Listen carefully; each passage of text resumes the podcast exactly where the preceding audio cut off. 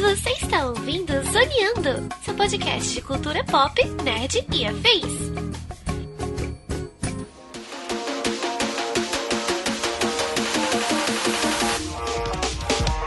E começa mais um Zoneando Podcast, o seu podcast sobre cultura pop, nerd e afins, meus amigos. E aqui, hosteando este programa, aquele que de certa forma fica até feliz em assistir filme ruim em casa, na serenidade de quem economizou bastante no cinema. Estou eu, Tiago Almeida, juntamente comigo, ela que será a luz hoje nesse programa, assim, com um humor tão obscurecido e sombrio como um bom filme do Zack Snyder sabe ser, Jéssica Guimarães. Oi. Oi. e fechando a mesa de hoje aqui, ele que é uma espécie de Billy Batson ao contrário. Cada vez que ele vê um filme de super-herói ruim, a criança interior dele vai morrendo e vai ficando só o velho ranzinza. Meu querido Lucas Oliveira, tudo bem, Luquinha? Tudo bem, Tiagão? Tamo junto aí, mais uma vez aí, uma falar de um filme, né? Pra falar de um filme que quando saiu só se falou em outra coisa. Eu só trago o Lucas pra falar. Homem-Formiga Quantumania, Shazam 2. Tô trazendo ele pra divisão B do cinema de super-herói. Mas tudo bem, gente. Pois é, né? Como nós já falamos aqui, estamos aqui reunidos esta semana para falar sobre Shazam, Fúria dos Deuses, né? Ou Shazam 2, como a gente vai resumir aqui em alguns pontos. Este que é mais um filme é, do falecido DCU, mas que tem que sair, né? Já tá feito, tem que sair. E a gente vai comentar aqui que um filme cheio de, re- de reviravoltas e que com certeza, pelo bem ou pelo mal, foi afetado pela nova mudança na balança de poder, segundo The Rock em Adão Negro. É sobre isso que vamos falar no programa de hoje. Portanto, sem mais delongas e vamos ao cast.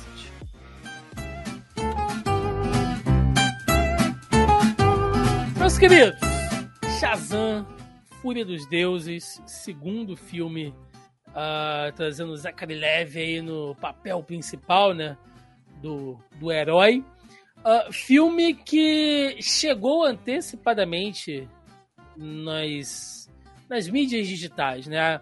Já pode alugar aí para assistir em casa, quem, quem quiser, quem estiver assistindo esse, esse nosso podcast ou ouvindo, né, durante a sua semana de lançamento, sabe que você já pode assisti-lo nas plataformas digitais, porque ele entrou no cinema e saiu rapidamente. Um filme que realmente não foi muito bem, tá, gente? Sem. Sempre que a gente fala isso, né? Que ah, o filme não foi muito bem e tal, e dá dados aqui de, de, de bilheteria, enfim, tem uma galera que fica braba, né? Esses dias eu tava comentando com um cara aqui no, aqui no nosso canal que eu falei sobre o Thor, né? Que ele ah, meteu o malho no filme e eu falei, cara, não, realmente, eu concordo que o filme foi ruim. Mas daí ia chamar o filme de flop, porque ele tava dizendo que o filme foi flopado. Eu falei, pô, eu não posso dizer que o filme foi flopado. Eu acho horrível o Thor do Taika Waititi. Mas daí dizer que foi flopado, quando você olha os números, você vê que isso não aconteceu. E aí o cara ficou, achou que eu tava passando pano, né? Deus me livre passar pano os filmes do Thor do Taika Waititi. Mas a verdade é que o Shazam realmente não foi muito bem, tá? Ele teve um orçamento não, não divulgado oficialmente ainda, mas está entre ali 110 e 125 milhões. E a receita dele uh, de bilheteria, cara, foi 120 milhões. Isso é muito baixo. Muito baixo, né? Para quem não sabe, tem aquela velha formulazinha que você pode colocar aí para a maioria dos filmes que para um filme ser considerado sucesso, né, ou pelo menos para ele se pagar, ele tem que fazer o dobro. Então, se o filme tem um orçamento de 100 milhões, ele tem que faturar 200 milhões, porque ele precisa se pagar, ele precisa pagar os custos de distribuição e marketing, né, que são tão caros quanto a própria produção, para a partir dali então começar a gerar algum lucro. E o Shazam realmente ficou além aí dessa é, desses números, né?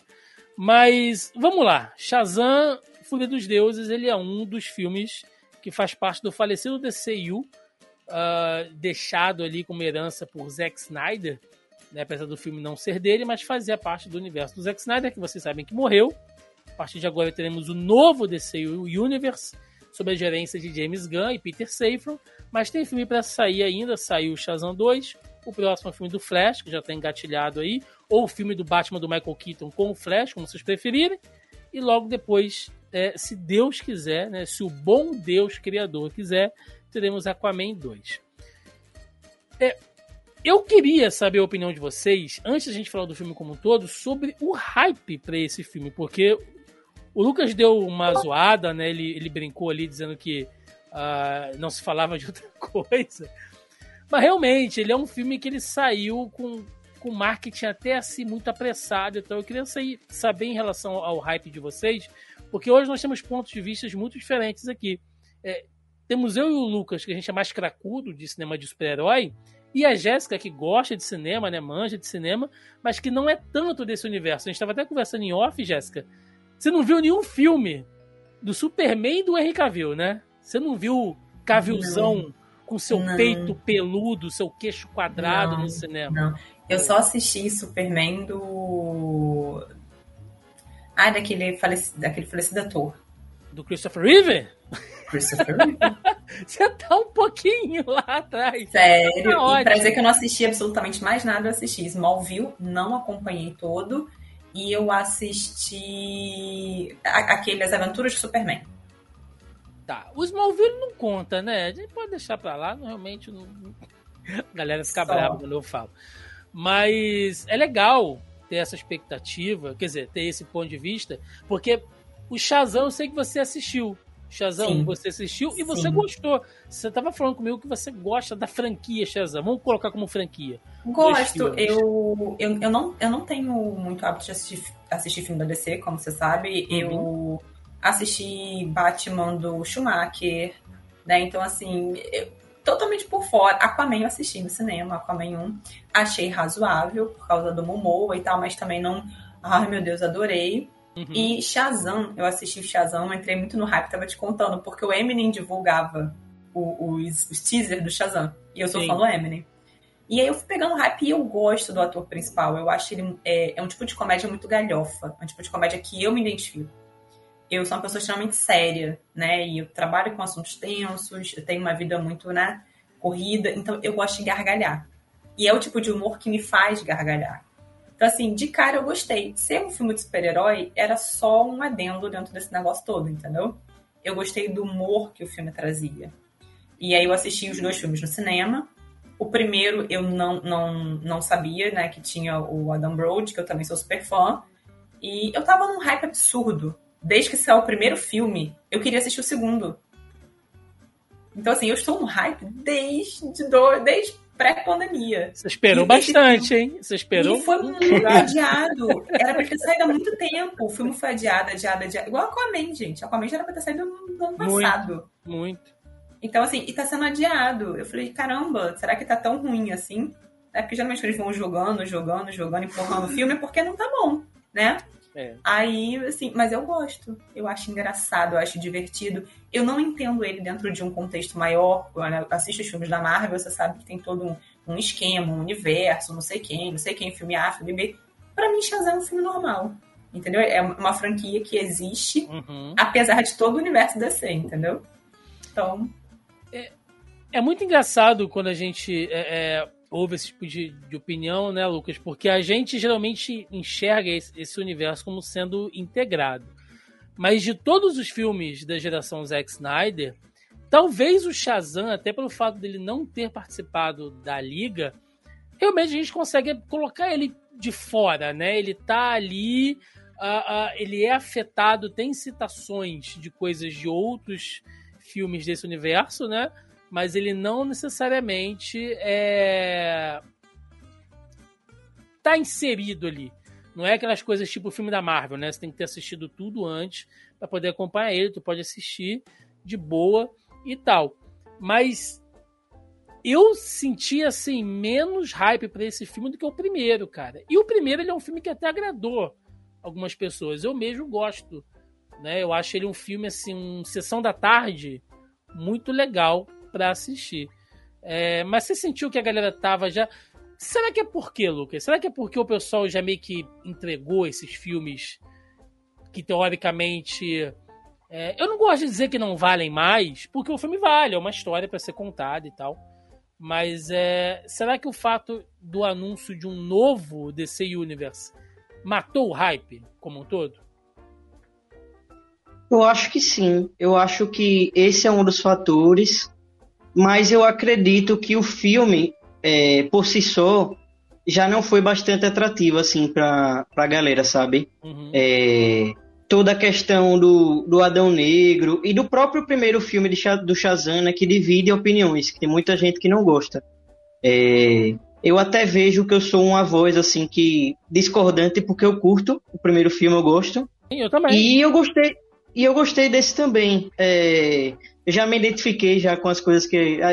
Não conhecia a Jéssica antes, mas já me identifiquei com as coisas aí que ela falou. É, porque eu curti o filme também. Eu gosto da Dan Brody também, que eu sou fã de Elsie lá. Pronto, pronto. Juntei o fã clube aqui. aí eu gostei, aí eu gostei, assim, de assistir esse filme, apesar de eu não ter tido a oportunidade desse eu ter assistido no cinema. O anterior eu vi no cinema. Esse eu assisti em casa mesmo. E para mim é uma pena, na verdade, porque eu achei o filme bem divertido é, de se assistir, sabe? É uma pena que não tenha dado certo, né? Isso, isso não é questão de, de opinião da gente, né? Isso é você pegar os números frios, né? Isso é um fato. É que nem que você estava falando da questão do filme do Thor, né? Você pode gostar ou não do filme, mas o fato é que o filme é, deu certo, sim, né? Sim, sim. Eu, eu, é sempre uma crítica que eu faço aqui, por mais que a gente brinque, né? O pessoal que acompanha a gente aí é, sabe que às vezes a gente dá uma zoada, pega um pouco no pé e tal, mas isso é uma coisa importante. Existem certos filmes, certas obras, né, séries, enfim, que você olha e vê assim, cara, isso é bom, mas não é para mim. Acho que às vezes você tem que ter um pouco de maturidade para entender isso, de que de repente às vezes aquela série, aquele filme não fala contigo né? Mas você não pode descartar, às vezes, a qualidade daquilo que foi feito. Uh, o filme do Thor, eu reclamo porque não funciona para mim aquela pegada, aquela comédia e tal, mas o filme é elogiado por muita gente. Então, eu não posso dizer que, ah, cara, tem uma galera e o filme fez, sei lá, 600 milhões sendo um filme ruim. Não posso dizer isso. Né? Então, a mesma coisa com o próprio Shazam. Só aqui a título de curiosidade, né, enquanto vocês estavam falando aí, o Shazam 1 ele ficou com um orçamento ali de quase 100 milhões, ele faturou na casa dos 360 milhões. Então, né, muito bem. É, mas apesar que demorou bastante para a gente ter uma continuação aí, como a Jéssica citou. Mas vamos lá, gente. Shazam, Fúria dos Deuses, né? Ele é uma continuação direta do filme anterior uh, com novos vilões, né? Ou vilãs, se a gente for é, realmente seguir ali direitinho. E ele pega muito ali do que é a fase do Shazam nos quadrinhos dos Novos 52, né, Lucas? De ter a coisa da, da Shazam família ali, dele dividindo aqueles poderes com os irmãos e tal. Então, é uma coisa que para os quadrinhos é até bastante fiel, ele segue uma linha ali interessante, né? Até de maneira Uh, acho que visual mesmo, né? Se você olha os personagens dos quadrinhos para o cinema, você vê que ficou bem, bem legal essa, essa adaptação. Então ele segue direto por essa construção e ele já começa mostrando que a família Shazam está reunida ali, cada um deles tem a sua parcela de superpoder ali, é, como se fosse um deus, né? Como se cada um fosse uma espécie de é, proto-Superman, né? Que o Shazam ele tem um poder ali que rivaliza um pouco com o do Superman. É, salvo as devidas proporções, claro. É o mortal mais poderoso da Terra. É o mortal mais poderoso da Terra, né? Já que o Superman é alienígena. E aí, gente, é... eu faço a crítica a esse filme a mesma que eu fiz sobre Eternos. Né? Quem assistiu Eterno já me ouviu falar sobre isso. Quando você tem um elenco muito grande, muita gente em tela, é difícil você coordenar todo mundo. E aquela família Shazam ali, para mim, só o Fred tem uma relevância. É o único que você tem, que você vê que é um pouco mais explorado. é o que, pelo fato dele ter uma, uma necessidade especial, né? Quando ele se transforma em super-herói, então ele se livra daquelas inseguranças, e aí ele quer transbordar tudo aquilo que ele, é, é, é que ele nunca pôde ser, né, sendo um menino nerd com uma deficiência e tal, que é o perseguido, que sofre bullying, então ali ele se vê com uma grandiosidade. Então, é o único que tem assim, uma pincelada de profundidade. Mas os outros, Jéssica, para mim, eu não lembro o nome. Eu lembro da Mary, porque é uma personagem dos, dos quadrinhos, assim tal, mas é, é quase Power Rangers, sabe? É o Shazam azul, é o Shazam verde, é a Shazam rosa. Porque o filme, ele não se preocupa, cara, em dar uma profundidade para ele, sabe? Eu, particularmente, acho isso meio zoado, porque se eles estão fazendo um papel ali de importância, eles estão em pôster, eles estão com destaque em trailer, é, se eles são co-protagonistas, sabe? Eu acho que tem que ter, assim, pelo menos aquela ceninha mostrando cada um o que faz, o que gosta. Eu achei, assim, mal aproveitado, mal trabalhado um elenco tão grande.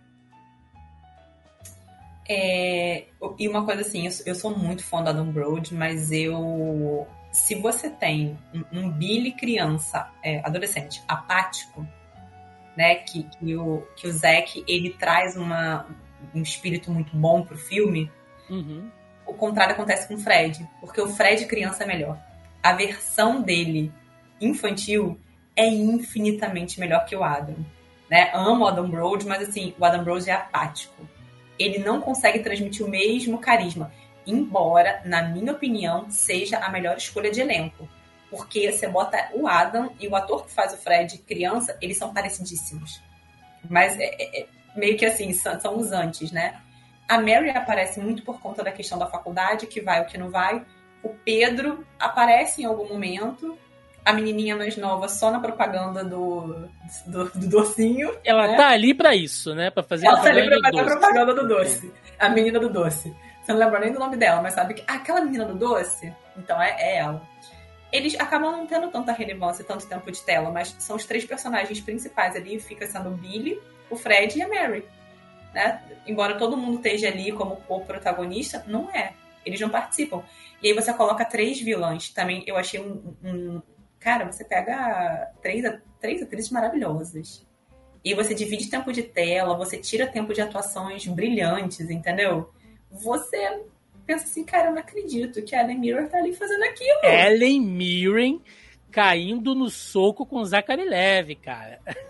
Foi fantástico. Foi, pra mim, foi, foi uma parte fantástica, tá? Sim, sim. É, a gente vai, vai, vai falar de, delas como um todo, né, mais, mais pra frente. Mas é, é isso que você falou, assim. Basicamente, a gente tem ali a, a, a Mary, né? O Capitão Marvel Jr., que é o Fred, e o Billy Batson tendo algum destaque. E aquela é coisa. Até... Sim, Lucas. Des...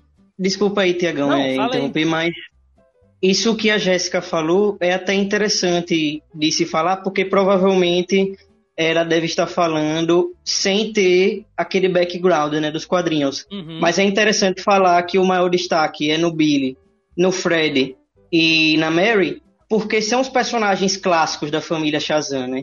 Essa questão dos outros personagens que tem no filme, que, é, que a Darla, o Pedro e o Eugene, né, são personagens que são recentes, né? Que é lá da fase do Geoff Jones, quando ele escreveu o Shazam lá nos Novos 52 antes do antes do, do Geoff Jones escrever, a família Shazam eram esses três personagens, né? Que é a Mary. É, até vou falar pro pessoal, quando eu falar Capitão Marvel, é o Shazam, tá? É porque eu conheci o personagem quando era Capitão Marvel. Então, é quando eu falar eu Capitão Marvel. É igual e... eu com Ajax. Caçador de Marte, não, gente. Ajax. Quando eu falar Capitão, quando eu falar Capitão Marvel, Capitão Marvel Júnior e Mary Marvel, né, é a Mary o Fred e o, e o Billy, né? Então, assim, os personagens clássicos de, da família Shazam, né? É o, é o Fred, a Mary e o Billy, né? Que são é, o Capitão Marvel Jr., a Mary Marvel e o Capitão Marvel, né? Tem até essa piada no filme, né? Do Capitão Marvel Jr., tá? Fica... Chama Capitão, Capitão Poderoso Júnior, né? Sim. Eu até comentei com o Thiago que se essa piada fosse feita no primeiro filme da franquia, eu não iria entender porque eu só fui começar a saber do Shazam depois que eu assisti o primeiro filme. E aí eu não sabia que ele tinha sido Capitão Marvel. Sim. Assim, tamanho meu desconhecimento de, de qualquer coisa pré-filme. É, aliás, toda a história do personagem existe uma coisa, um probleminha de direitos autorais, né? Porque ele teve problema com a questão do Superman, ele foi considerado meio que um plágio do Superman. Houveram diversos plágios, tá? Do Superman ali no, no, no, no nas primeiras décadas de publicação, mas o Shazam foi o único que efetivamente foi para frente, né? Com um grande sucesso, inclusive em um determinado momento da história dele, ele rivalizou em número de vendas. Então isso, né, deu aquele gatilho. E aí a DC foi lá e falou, ó, vocês têm que segurar isso aí. Aí mudaram o personagem, né, um pouco e tal. E aí você vê, né, como que as coisas são. É, mais pra frente, a DC adquire os direitos do personagem também. Então é, é, uma coisa que é complicada, né? E isso dele ser chamado de Capitão Marvel gerou complicações também, até porque existe um Capitão Marvel da Marvel né? E uma Capitã Marvel também, enfim, né, gente? Inclusive, eu vou deixar aqui, ó, só como é, alto jabá. Deixa eu fazer uma busca aqui, ó, que aqui agora a gente faz tudo quase ao vivo, tá? É, procurem aí na nossa base de dados do podcast, pelo Zoneando Podcast uh, 156, que foi o dossiê Shazam que a gente gravou. Estávamos aqui eu uh, e o querido Leonardo Vicente, né, lá do Fala Animal, e o meu queridíssimo, né, e saudoso Felipe Morcelli, não está mais entre nós, mas uh, falando, cara, sobre o, o, o Shazam, a gente fez um programa grande pra caramba, onde a gente citou toda a história do personagem lá nos quadrinhos, enfim, inclusive pro lançamento do eu filme. Eu assisti. Eu assisti, mas depois de ver o filme. Eu lembro ah, desse podcast. Então. Foi aí que eu peguei as informações. Eu tá assisti. vendo? Aqui é a cultura. Então, procurem aí, gente. Zoneando Podcast 156. Não vai estar tá no YouTube, né? Para quem tem acompanhado a gente só pelo YouTube agora. Programa não vai estar aqui porque é bem antigo. Então, procurem aí no Spotify ou por onde vocês escutem aí os podcasts. Mas voltando ao tema, né? É... Sobre os irmãos também, Lucas, e depois a Jéssica, se quiser, pode dar a opinião dela aquela coisa de dar o poder e tira poder, aquilo me irritou uma hora, porque ficou uma resolução de roteiro meio Deus Ex Machina, assim. Né? É, você tem um cajado mágico que pode fazer qualquer coisa, né? ele pode soltar raio, ele convoca dragão, ele tira poder, ele dá poder, ele ativa os troços, enfim, né? É um artefato mágico, então eu não vou entrar nesse mérito aqui, mas o que dá a entender, como ferramenta de roteiro, é que os poderes são dados e retirados de acordo com a participação do próprio Billy Batson, né, do próprio Shazam. Quando o Shazam precisa brilhar mais, você tira os poderes dos outros. Então só ele vai estar, tá, né, tendo superpoder, só ele aparece, luta e tal. Quando você precisa fazer uma escada para ele aparecer ou para um vilão aparecer, ah, então devolve os poderes. Agora tira o poder. É, é, é, é tipo Chaves, né? Já chegou o disco voador, né? Pepe, já tirei a vela, o tempo inteiro ali, ó, a referência de velho aqui. Então é, é, é chato, Lucas, isso pra caramba, assim. Você não sente que tem um peso. Tipo, ah, perdeu os poderes, mas daqui a pouco ele ganha de novo. Eu acho que o chato é essa questão da repetição, né? Todo momento tirar e ganhar o poder, né? Realmente me incomoda a repetição em filme. Mas eu acredito que essa questão dos outros personagens perderem os poderes, né? Na verdade é um artifício do roteiro. É a história que o filme quer contar, né? Que desde o início a gente vê o Capitão Marvel, né? O Shazam, como as pessoas preferirem, né? Ele falando lá com o médico é, que ele se sente o médico fala, né, que ele tem uma síndrome do impostor, né, porque ele sente, ele fica falando que ele tem problemas, né, com a autoestima dele, sempre que os outros heróis são fodas, né, desculpa a palavra, não. mas sim, que os outros heróis são, são fodas e ele se sente que ele não tá, assim, fazendo o melhor dele, talvez, que ele, assim, também desculpa a palavra, que ele é um bosta, talvez, né, sei lá, ele, sente, ele se sente assim, né. Então, esse artifício dos personagens perderem os poderes é para no final ele se provar, né? Que ele provar e chegar no final ele fazer o sacrifício final do herói, né? Uhum. Entregar a vida dele para salvar as pessoas. Então acredito que é com esse objetivo que os outros personagens perdem os poderes, né? Ela precisava pra fazer mostrar que foi ele que salvou o dia. vezes durante o filme, não precisava, né? É. Então, isso é chato, realmente a repetição, sabe? Eu gostei do filme, mas eu enxergo, tipo, problemas como esse aí, entendeu? Eu gostei do filme que eu acho um filme, tipo, alegre, assim, divertido, engraçado. Eu gosto desse tipo de bobeira. Cena, e essa cena que você acabou de falar, para mim é a melhor cena do filme. Que é ele no divã. Vocês perceberam que quando aparece, assim, isso, isso, isso veio desde Você é suspeita. Você é suspeita. Você é psicólogo, você é suspeito mas, não, mas não é. É cara, clubismo isso. Isso é clubismo. Não é. o legal da cena, o diálogo é interessante, mas o legal. Vocês perceberam que tem as duas Anabelles ali? Sim! Tem as duas Annabelle. Eu morri de rir. Eu, eu vi isso no trailer. Eu voltei 500 vezes isso no trailer para assistir. Sim. Porque eu achei uma referência fantástica. Tipo assim, ele tá no divã e tem as duas Annabelles ali olhando pra cara dele, sabe? A, a, versão fofa da Annabelle e a versão do cinema. Cara, eu, eu achei aquilo fantástico. Fantástico, eu achei hilário. Então, só, mas lembrando, né, já que você falou isso, acho interessante a gente dizer, porque o filme é dirigido pelo David Sandberg que é apadrinhado do James Wan, e foi diretor de Annabelle 2, A Criação do Mal. Então, ele fez ali um, um, um, easter egg, né? E é tudo da Warner também, então pode fazer que não tem problema.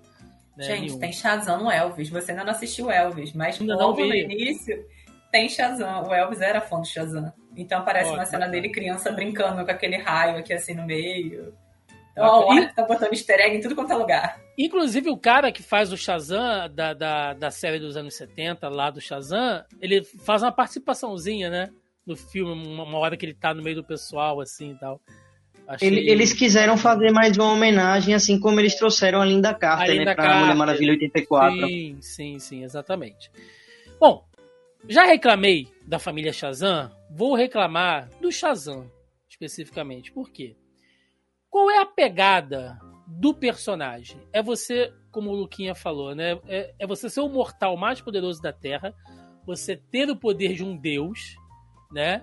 É, mas o cara ele é um adulto com a mente de uma criança, apesar dele ter a sabedoria de Salomão, nananana, ele é uma criança, né? É, é, essa é a grande pegada, né? De, de, de, você ter um cara super poderoso, mas que pensa como uma criança, que sente medo, sente receio e tal.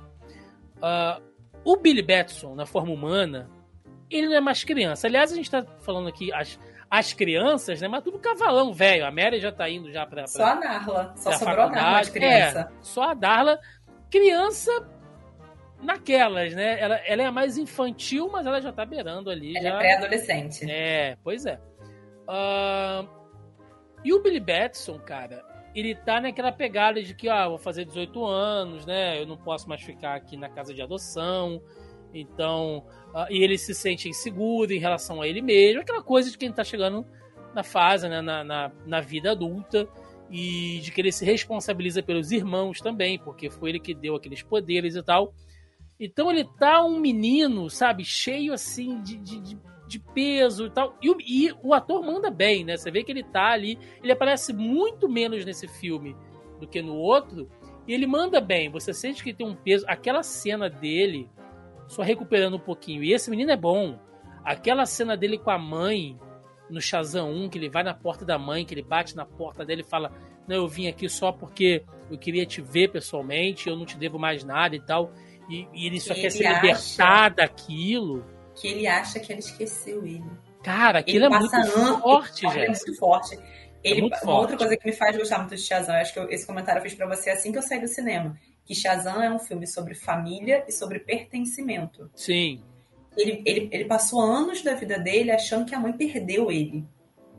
Então ele, ele procurou essa mãe. Ele não aceitou ser adotado, ele não aceitou ele, ele nutria a fantasia de que a mãe estava procurando ele. Sim, sim. Né? Então, assim, e quando ele chega na porta dele, ela fala para ele: Eu não te perdi, eu te abandonei. Aquilo para ele é, um, é uma porrada, um é uma porrada, é, pois é. E aí, quando você vê nesse início desse 2, que volta nessa cena da terapia, que ele vai falando sobre síndrome do impostor, não sei o quê, ele tá falando dele, dele como ele criança. Quem é ele nessa família? Que agora ele já tem que ir embora, mas ele passou a vida dele toda procurando uma família, ele encontrou uma família e ele quer manter essa família unida, ele quer uhum. viver isso.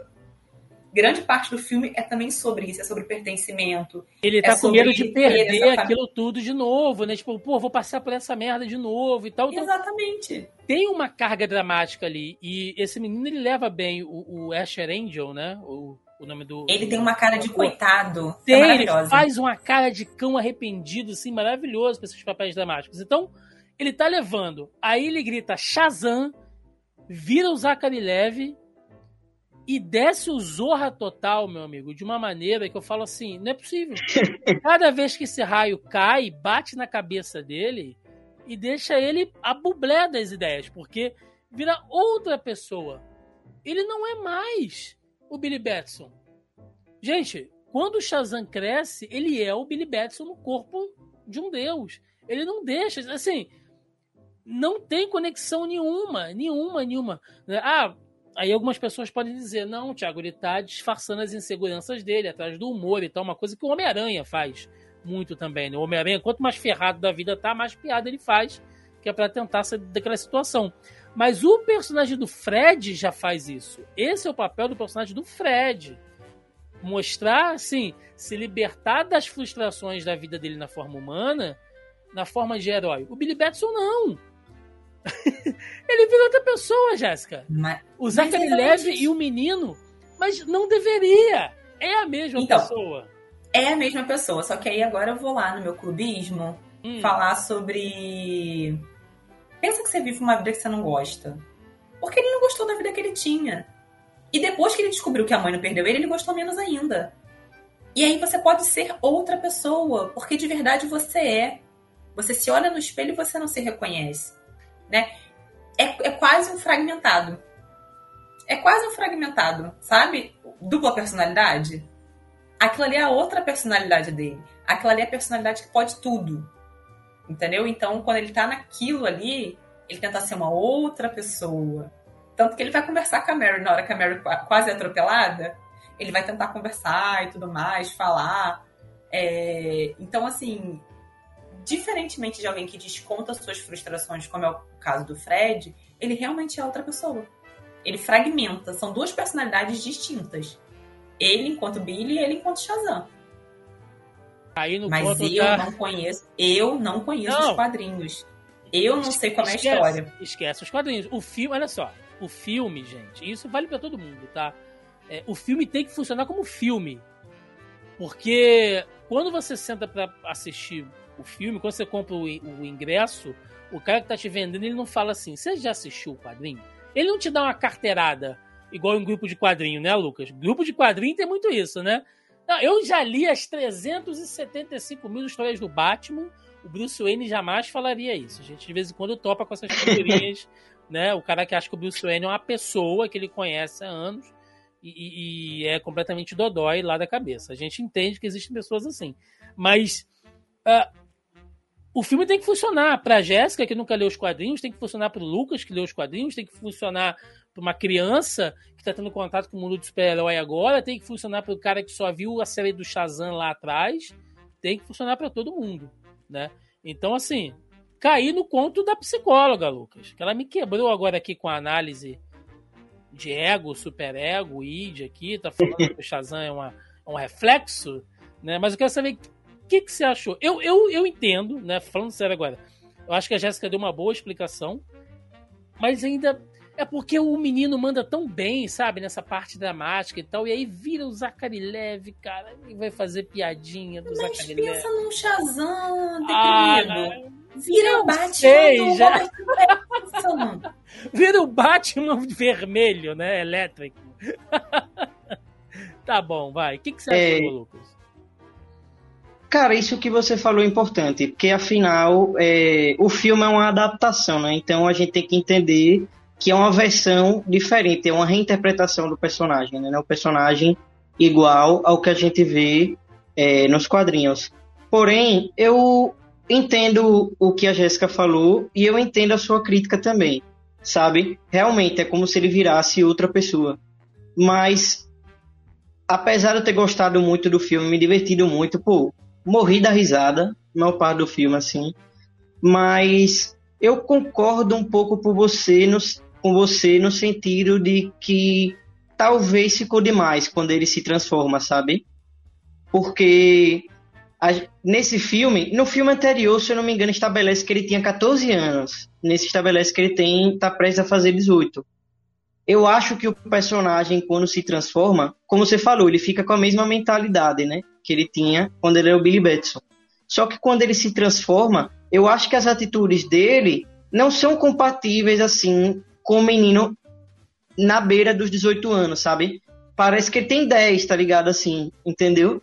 E, e isso aí me incomoda porque certos momentos parece que ele é tão criança quanto a Darla, que é a mais nova, entendeu? Ou até mais infantil. Meio assim, certos. Né? Ele já não, não isso, mais, então. Eu entendo que isso é um pouco da graça do filme, que a graça é, é engraçado, né? Esses momentos, assim. Mas isso, é, isso fica estranho em alguns momentos. Outra coisa que me soou estranho é colocar o Billy nesse filme. Foi a saída que eles acharam, porque o ator já tá mais velho, já tá enorme, já tá mais forte que o Zachary Levi, né? Nas fotos que a gente viu atualmente, né? Mas, mas assim, pra mim, colocar o, o Billy Batson, né, como personagem que já está na maioridade, né, já está preso à maioridade, perde o conceito, né, da parada pra mim já, né? Uhum. Fica uma coisa que, cara, esse filme tem que acabar aí, não não dá pra ter se fosse, né? Se não já se já não tivesse mudado todo o planejamento do DCU e tal. Fazer uma continuação pra mim ia ficar estranho, porque perdeu o conceito do negócio, entendeu? Não tem mais a transformação. Ele é um adulto que vira adulto, entendeu? Não tem. Perde o, o conceito, né? Que é, que é a questão do personagem ser uma criança. O cara que tá vira um adulto, carteira né? de trabalho Isso. já, né, cara? Tipo, ah, Shazam com a carteira de trabalho no bolso já, pagando FGTS, declarando imposto de renda. Cresceu muito rápido. Eu não, eu não sei se ficou, eu não sei se ficou claro assim o que eu quis Não, dizer, sim, mas Sim, sim, sim. Sim, e eu concordo. Eu concordo, assim, porque a personagem da Mary, por exemplo, já, já não teve outra versão. Foi ela, acho que o filme todo, né? A mesma pessoa o filme todo. sim. E a diferença de idade entre eles não é tão grande, entre ela e o Billy. Então, como, como é que o Billy vira, vira uma outra pessoa? Tem isso. Eu, como fã de Shazam, sei que foi um flop de bilheteria, né? Mas eu, eu tenho os meus culpados para isso. Depois vou Uhum. comentar. Vamos. Mas eu ainda acredito que possa ter mais um filme. Porque eles não matam o filme completamente. No final fica uma. É. Peraí, que eu vou ali e já volto. Antes eu preciso fazer uma outra coisa. E aí talvez eles tragam o Shazam, de- que- reza a lenda, que vão deletar a linha toda, né? Então vai que o, carinha também tá lá pra ajudar o Flash a deletar a linha do tempo aí e volte um outro Shazam. Spoiler, pra quem. É, spoiler de nada, né? Porque a gente vai comentar isso daqui a pouco. Mas, pra quem não sabe, Jéssica não viu Adão Negro. Então é muito legal ela ter essa visão, porque quando a gente comentar das cenas pós-créditos, eu acho que ela vai dar uma murchadinha. Mas vamos lá, vamos seguir aqui, gente, porque outro personagem aqui também, e eu sei que eu tô fazendo o papel do velho chato, rancoroso, mas vocês me desculpem, tá? É, é o meu papel hoje. Cara, Digimon Honsou. Puta atorzão, sabe? Tá ali de mago, Shazam, enfim, como ele fez lá no, no filme anterior, né? Super caracterizado e tal. Completamente inútil o filme inteiro. O pe... Olha, se ele fosse aquele cajado, o cajado teria mais ah, função no filme do que o, o Mago Shazam. O Mago Shazam, que é uma das entidades mais poderosas do universo DC, né, cara? Relegado ali a um maluco que deita no chão para não levar bala, é, não sabe onde tá, não manda magia, só resmunga, passa o filme inteiro apático para ter uma participaçãozinha lá no final, né? E aí você entende, ah, tá, ele tá aqui só para dar continuidade, uma coisa e tal. Mas, velho, tu bota um cara, um ator grande, sabe? Ali o filme inteiro. Qual a função do Mago Shazam no filme, Lucas? Me, me conta, convença-me, porque eu não sei, cara. E não é um personagem pequeno, Sim, não, sim. velho. Não é um personagem pequeno, não. é um personagem importante, né, para essa mitologia do Shazam. Eu concordo com você que ele não tem tanto destaque. Inclusive, eu tenho que dizer assim que eu gostei. Para mim, a maior parte do, dos momentos de humor do filme funcionaram muito bem. Eu morri da risada. Mas eu vou ter que dizer que a pior piada do filme é dele, que é aquele negócio que, assim, que eu acho sem graça, aquela questão de ele ficar errando o nome do Fred, né? Ficar falando outros nomes e tal. Aí eu acho que não teve graça esse momento. E é, eu acho que o papel dele era no final ele dar aquele incentivo pro Billy, né? Enquanto é, ele vai assim, que faz ele virar a chavinha, né? De, de ele ver. Não, eu, eu fui escolhido. Ele falou bem assim: eu não errei. Você foi a pessoa certa. Eu escolhi a pessoa certa para ser o meu campeão. Então, só que eu acho muito pouco para ter voltado para esse filme, entendeu? Eu achei muito pouco o papel que dão para ele, que o papel para ele é só essas palavras de incentivo, na verdade, no final, né? Fora eu isso, acho... ele não, assim, ele contribui muito pouco pro andamento do filme, né? Eu acho que colocaram ele com o Fred exatamente para dar alguma relevância para ele, porque tudo que o Fred fez com ele, ele poderia ter feito sozinho. Sim. Sim. De verdade, ali não teve a menor diferença. Então foi só pro Fred não ficar sozinho e ter, ele ter alguma função ali. Sim. Ele é o, o, Indiana Jones do filme da Arca, né? O filme todo se desenrola de uma maneira que se não tivesse o Indiana Jones, o filme ia acabar do mesmo jeito. Os nazis iam abrir a arca e iam morrer. não importa o personagem ali, né? E ele foi aquilo, o Marco Shazam tá ali só para resmungar o tempo inteiro. O que é muito triste, cara, porque, como eu falei, é um ator bom, né? Realmente ele tem uma veia cômica ali, é legal. Então, se você for pegar pela parte engraçada, beleza, mas enfim, né? É uma pena porque é um grande ator, é um personagem importante para o universo do Shazam, completamente desperdiçado. E aí, agora sim, vamos falar aqui das, das vilãs, né? É... Cara, que alegria, né? Ver ali Lucilio de volta, cara a, a, a Ellen Mirren, né, que a gente citou aqui, pô, atriz consagradíssima. A, a própria. Ai meu Deus, a, a menina que vai fazer a Branca de Neve agora, Raquel Zegler, né? É, Rachel Zegler. Isso, também tá ali, tá, tá super na, na crista aí, ela tá brilhando e tá fazendo um monte de coisa. Então é um, é um elenco bom, diversificado, né? Uh, traz a coisa que eu acho que falta pro, pro, pro universo Shazam. Ou melhor, não é que falta, mas que eu acho que é importante ter, como eu acho que é importante ter quando você trata da Diana, né? Quando você trata da, da Wonder Woman, que é trazer os elementos de mitologia grega, gente. O personagem é baseado em mitologia grega, então tem que ter. Eu adorei lá no final, quando elas convocam, vem é, é Minotauro, sabe? Vem a Arpia, né? Que são criaturas da mitologia grega. Então, eu achei interessante isso, achei bacana esse tipo de coisa acontecer. Então você traz as vilãs ali, que são as filhas do Atlas, né? E cada uma cuida de um aspecto lá dos poderes, enfim. Então eu achei isso super bacana. É, cada uma tem uma personalidade você sente aquilo não são só os superpoderes, tem a, a, a Espera, né, que tá fazendo ali, que é a mais velha, então ela é mais ponderada, ela só quer fazer o rolê, né, e, e, e sem, uh, sem perder muito o controle das coisas. Aí tem a mais jovem, que é a, Ai, meu Deus, eu sempre esqueço o nome dela, que ela tá fazendo agora, o papel da mais jovem. An, an, Anateia, eu acho. É. Anateia, né? Anteia, né? Anteia. Anteia. Anteia. É, que, Anteia. que vê a humanidade com um pouco mais ali de, de bons olhos. E tem a Calypso, que tá completamente despirocada das ideias. E a Lucille, né? Ela adora fazer esses papel de mulher meia pistola da vida, assim. Acho que ela faz isso muito bem. Então, é, super caracterizadas, como eu falei aqui. As, cara, ver Ellie Mirren saindo no soco com o Zachary Levy, né? Com de vestido de super-herói ali e tal. Ela deve ter se divertido muito fazendo gente, aquilo ali. Ver isso na tela do cinema foi incrível. Não, ela deve ter se divertido. A gente muito. tá vindo de uma safra de filmes super-herói. É. Com, assim, na, na, no meu ver, né? Com, com efeito especial péssimo. Pé. O filme, aquele dragão é maravilhoso.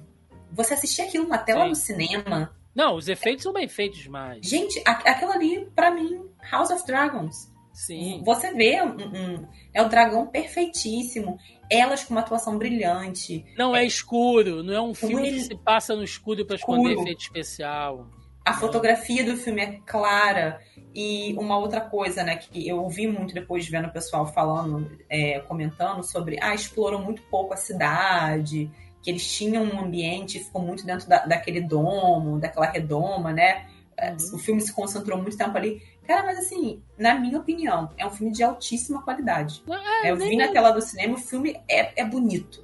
É bonito. É, Você isso, vê. É, isso, isso na, na verdade, nem me incomodou, não. Eu gostei delas como vilãs, tá? Eu quero deixar isso registrado aqui, que eu acho que pra todo filme de super-herói ser bom, ele tem que ter um vilão bom. Porque senão, né, qual é a síntese do super-herói? É combater o vilão, sempre. Né? É, mas aí, esse filme ele sofre do mesmo problema de Mulher Maravilha em 1984, que é o quê? Você pega um ótimo ator, você pega um vilão que tem um potencial, que tem uma profundidade, dá um propósito a ele, mas ele não sustenta a motivação, meu amigo, durante um café. A, a, as irmãs têm um plano, elas têm que conseguir aquele cajado para né, fazer lá o que elas têm que fazer. Elas conseguem um cajado e aí elas começam a perseguir né, lá o, os campeões e tal, não sei o que. Sendo que elas têm um rolê lá da fruta que elas podem fazer.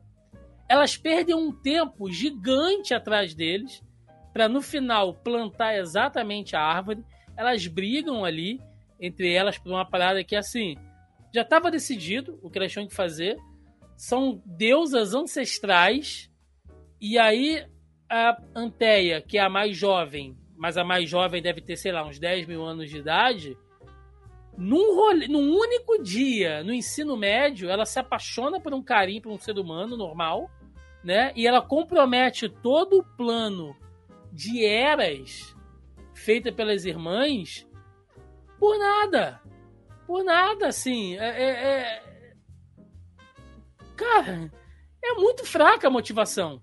Sabe? Aí no final. Eu entendo, mas você percebeu que ela é cegada pelo amor e a Lucy Liu é cegada pelo ódio? Porque Sim. no final das contas, só quem mantém o rolê é a Miller. Não, nem, nem ela, né? Porque meio que no final ela fala assim: ah, quer saber? Eu vou te ajudar, vou desfazer o domo aqui. Eu nem queria essa merda mesmo. Eu queria estar em casa, eu queria estar pô, cuidando das minhas samambaia, Sabe, porra, tô atrasada pra assistir a novela, nem queria estar nessa merda aqui, a Calypso que me arrumou pra cá. Aí, essa é a sensação que eu tenho assistindo o filme, assim, é que as vilãs são ótimas, né? E aí, de novo, por que, que eu tô fazendo essa referência com Mulher Maravilha 1984? É a mesma coisa, você bota Pedro Pascal, sabe, num, num vilão que é cheio de ambição, é cheio de troço e tal, e o cara no meio do rolê, no, no meio do filme, você já tá assim, mas o que, que ele queria mesmo, cara? Porque ele já mudou de ideia tantas vezes durante o filme. Assim, se, se o próprio vilão não tem convicção é, das motivações dele, como é que eu, como público, vou ter, Lucas? Sim, sim. Essa é uma questão que, na verdade, é... eu gostei das vilãs. Eu acho que as personagens das vilãs são personagens com mais personalidade, assim, do que os próprios heróis nesse filme eu achei bacana, mas teve uma hora realmente que eu precisei, que o filme vai se desenrolando, né? E tem muito humor, e tem muitas coisas assim que o filme é, trabalha, mas não se aprofunda. Tem uma hora que você vai esquecendo um pouco qual é o objetivo das vilãs do filme. Aí eu, peraí, até voltei um pouco. Também, então, aí, até voltei um pouco assim para ver, né? Aí depois foi que eu entendi, né, direito que é, o que acontece, o reino dela, do, dos deuses, né, tá arruinado uhum. e elas querem restaurar, né, o reino dela, que precisa daquela semente para restaurar. Só que a Lucilio acaba desvirtuando o plano, a, a Calypso, né, e planta a semente na terra, que não era para ser plantada na terra, né, e sim no reino delas, né. O que estava acordado a Calypso com as, com as outras irmãs era isso, né? Aí ele acaba desvirtuando o plano, mas realmente tem isso no filme do, do vilão que vira bonzinho e tal. Mas eu até gostei, que eu achei até bacaninha, assim, tipo, é, a questão da, da Anteia se apaixonar pelo Fred. Talvez tenha sido rápido e tal, mas é muito Deus grego isso, né? Eu achei legal. É, se for olhar por esse ponto de vista, né, as grandes tragédias gregas são isso, né? É o, é o amor que destrói a porra toda, né? O, o, o cara que se apaixona por um deus e a vida dele fica desgraçada por causa disso. É, que é. É, é, o que todos, o, todos os grandes dramas gregos trazem, né? As destruições que o amor e o ódio são capazes. Sim. Eu achei que o filme foi muito longo. O Thiago falando sobre isso de vai e volta, vai. Eu achei um filme longo. Embora, quando eu tenho olhado pro, pro relógio, o filme já estivesse perto do final, é um filme longo. Eu acho que não Ele é pesado, Jéssica. A narrativa dele é pesada pra caramba. Podia ter, ser um pouco mais enxuto, sabe? Eu, o tempo que se perde com aquela pena. Eu adorei a pena. Achei ela fantástica. A pena é mais inteligente que o Billy. Então, assim, sem sombra de dúvida. Mas o tempo que eles perdem com aquela muito, pena, não sei o quê. Eu acho que dava para fazer parte 1, parte 2. Viajando naquelas portas mágicas, né? Ah, não, essa porta tá errada. Aí vai na outra porta. Mas assim, mas também não mostra o que tá fazendo, né? Aí chama os monstros. Aí ah, mas tem uns unicórnios aqui, bota propaganda de bala. Gente, a propaganda do. É, é sticker o nome daquilo, né? Gente, aquilo ali é um negócio absurdo. Toda uma tomada. Eu acho que aquilo ali são dois ou três minutos de filme. Eles falam Só... o nome do doce duas ou três vezes, assim, você vê que tá bancando, é, legal. É, é, é, quase assim, ai, porque agora eu vou tomar Coca-Cola. É. Ai, eu adoro Coca-Cola. Sim. Né? Alguma coisa assim. E... Vou dar Coca-Cola pro unicórnio, né? Porque... É, eu dar Coca-Cola pro unicórnio. Então, assim, porque parece com ambrosia. Não, eu, e agora eu vou ter que falar. Isso eu fiquei. Foi o que mais me deixou puto nesse filme. É comparar aquela bala azeda com ambrosia. Gente, quem comeu ambrosia na vida sabe que não tem nada a ver com aquilo ali. Mudava a receita da ambrosia. Isso eu não aceito. Isso eu não aceito. Protesto aqui. Tá? Não aceito que mude a receita. Numa geração que faz churrasco de melancia, que faz lasanha de berinjela eu sushi, gosto de berinjela. Eu sushi gosto de, de feijão. Eu não. gosto de macarrão de abobrinha e de palmito. Aí agora o cara me vê. É vocês que financiam isso. Ambrosia de Stickler. Entendeu? mas é. Pô, mas, mas essa, essa questão assim que vocês falaram, eu acho que até quando você assiste esse filme, não fica essa sensação de que tá demorando, né, para acabar. Ele passa rápido. Não, mas eu acho. Eu, eu, sou super eu... fã e eu, assim, só nesse ponto eu preciso discordar de você. Uhum. Eu gostei, eu achei um filme legal, mas, assim, poderia ser menor. Não achei pesado, pra chato, mim, lento, mas achei que pra mim eu um tive. Pra mim eu tive a sensação que passou rápido. Agora eu achei que, tipo, agora eu concordo com vocês a que a duração é longa, nesse sentido que eu acho que tem muito tempo para pouca coisa para ser contada. Uhum. Mas para mim assim, pelo pelo humor, pelo pela velocidade assim do filme, né? Toda hora está fazendo alguma coisa tal. Para mim até passou rápido, entendeu? O filme que eu fiquei com essa sensação de que é muito longo já foi o Eternos que o que o que Também o Thiago é. já citou. Também Esse é eu fiquei com a sensação de que estava demorando, entendeu? Eu fiquei, com a, eu fiquei com a sensação de que pô, nunca acaba, nunca acaba, nunca acaba. Tô doido pra acabar, entendeu? Ele é eterno, né? Não, não acaba nunca. Eu é. assisti Eternos numa, numa cabine de imprensa. Então tu pensa, assim, aquele povo que não tem reação de nada, né? Porque se assistir filme com fã, é uma coisa. Todo mundo. Ah! Mas Eternos também não tem assim. fã, então é. Tá tudo. Cara, e assim, eu amo tá a, a, fotografia, sabe? Era legal você ver o pôr do sol, ah. você ver não sei o quê. Cloesal, né? Cloesal é. é a visão. Tem hora que chega. É. É, um, é, um, é um filme. Cara, é o filme mais tênis verde da Marvel, né? Bonito, esteticamente, filosófico, mas cacete. Longo pra caramba também. Mas. Uh, é, e, e, é eu, assim, eu, eu, até, assim, eu, eu até acho ele bom, mas ele é o filme perfeito de Jack Kirby, né? Conceitos interessantes é que o filme é chato, isso. É, é. é chato, mas eu gosto. Uh, e essa coisa do filme ser longo, né? Agora o Shazam, não o Eterno. Uh, eu acho que ele se perde até nessa questão das resoluções.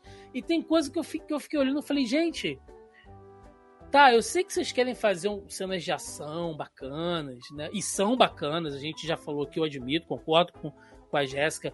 São efeitos muito bonitos, né? Inclusive, os filmes da Warner barra DC têm caprichado muito. Adão Negro é um filme que eu fiz muitas críticas aqui também, mas elogiei as cenas de ação, o CGI tá bonito. É, principalmente quando a Marvel tem feito cagadas aí, né, gente? É, não é à toa que a responsável pelo setor de produção de CGI foi mandada embora, então não me venham com papinho de, de, de hater nem nada disso, porque realmente está ficando feio para eles nesse ponto. Você vê que a Warner tá lapidando a coisa dos efeitos. E é filme de super-herói, gente. Tem que ter efeito bacana, né? Tem que, você tem que estar tá vendo o filme com a sensação que você está lendo um gibi. Então tem que ter os efeitos, o figurino, enfim. É, o filme capricha nisso.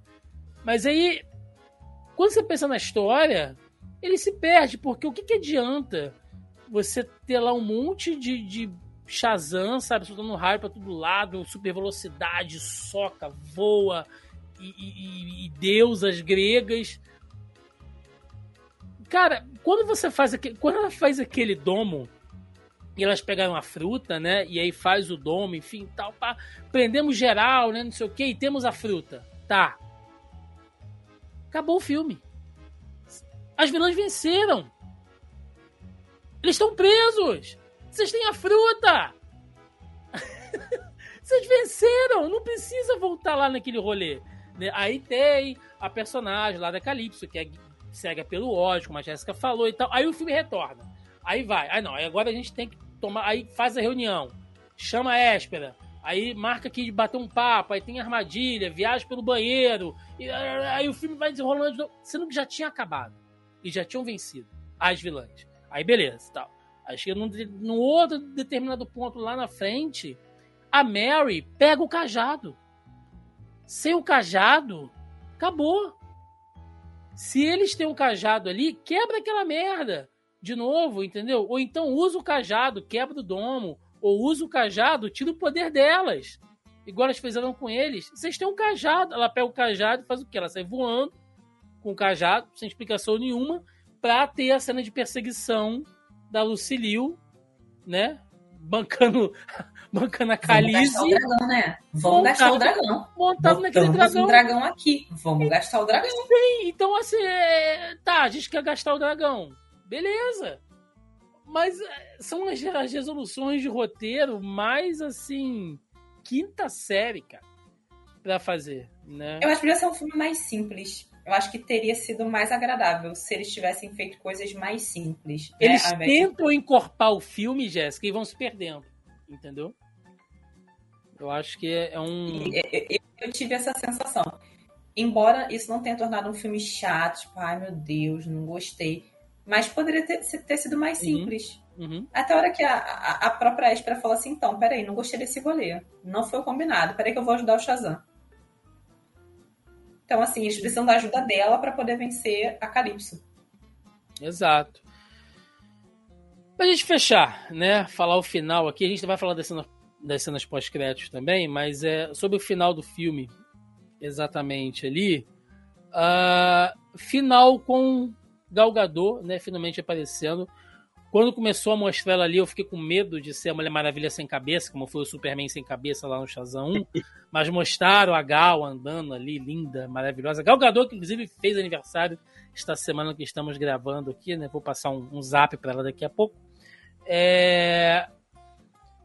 Cara, a Warner me. Ai, cara, me chateia com umas coisas.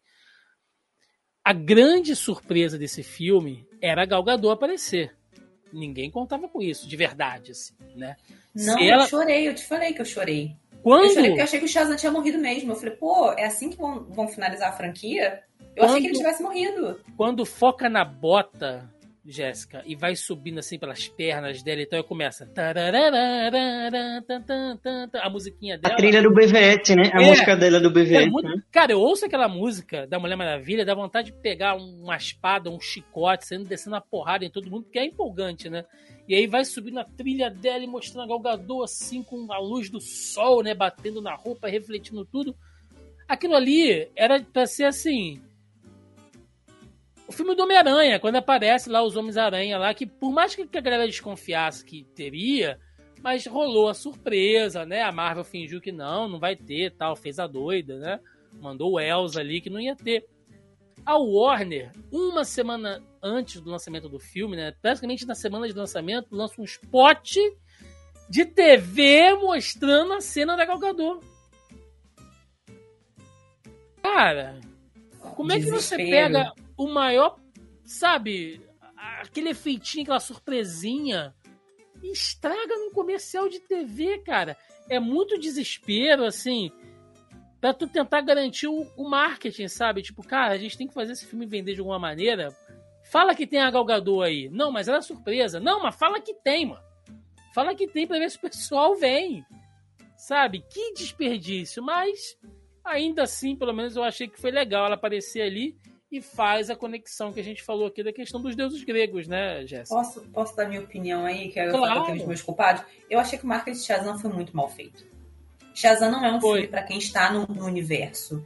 É, aparece o Superman sem cabeça no primeiro, aparece a Galgador nesse. Só que assim, ele tem que ser vendido como um filme para família, um filme divertido, uma comédia. Concordo. Até porque ele, ele, existe fora desse universo. Ah, mas tem o Adão Negro. Tudo bem, eu não vi, gostei do mesmo jeito.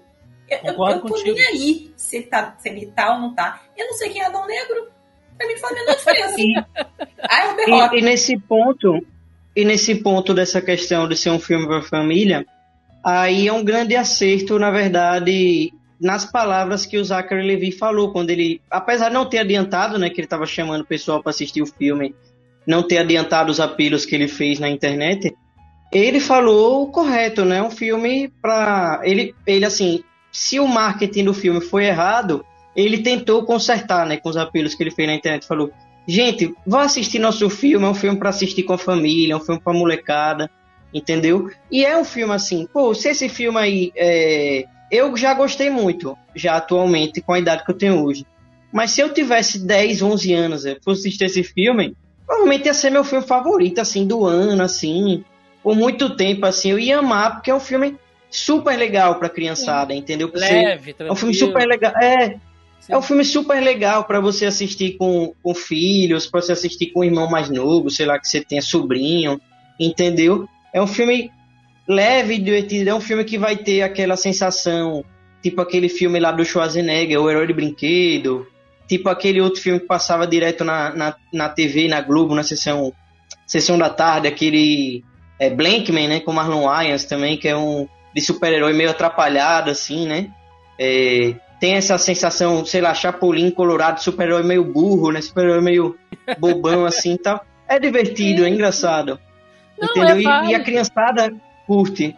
Mas é isso que o, que o isso que o Thiago falou sobre, sobre a Warner ter estragado né, o, a, a Galgador no filme, só falta mais uma vez para eles pedirem música, porque eles estragaram o Cavio lá no Adão Negro, né?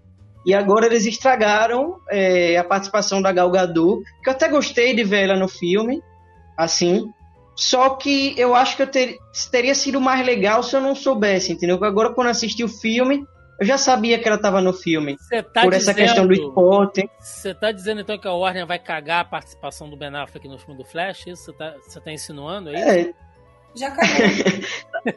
tá, tá, tá, tanto, tanto o Ben tá Affleck quanto o outro cara aí já apareceu no trailer. Eu já vi o trailer do Flash. É. Tá faltando. Tá faltando. Tá faltando eles revelarem mais alguma coisa, sei lá, revelarem que no filme da Aquaman vai ter alguém, sei lá, né? Entendeu? Ter, pra, pra estragar a nova aposta é que vai ter o Batman do Christian Bale no filme do Flash. Olha, eu acho que a Warner não tem culhão, mas Vamos se ver. tiver, se tiver quando tiver perto do filme sair, a gente fica sabendo, né? Que começa a sair spot, vazar, começa a sair, é, é, é. começa a sair bonequinho, né? Que antes do filme sair já tinha o bonequinho que a McFarlane lançou da Galgador já, né? No filme, né? Funko, cara. Funko. gente, mas eu, eu descobri que o Adam Brody ia participar do filme porque saiu um eu tenho lá, sigo, que ele não tem mídia social, né? Ele, é, ele não existe, ele é um fantasma. E aí o pessoal do fã-clube dele descobriu o bonequinho dele de, de Capitão Marvel Jr. Né? E aí que a, começou a especular que ele iria aparecer no filme. E a Warner, gente, tá cagando marketing, ah. desculpe.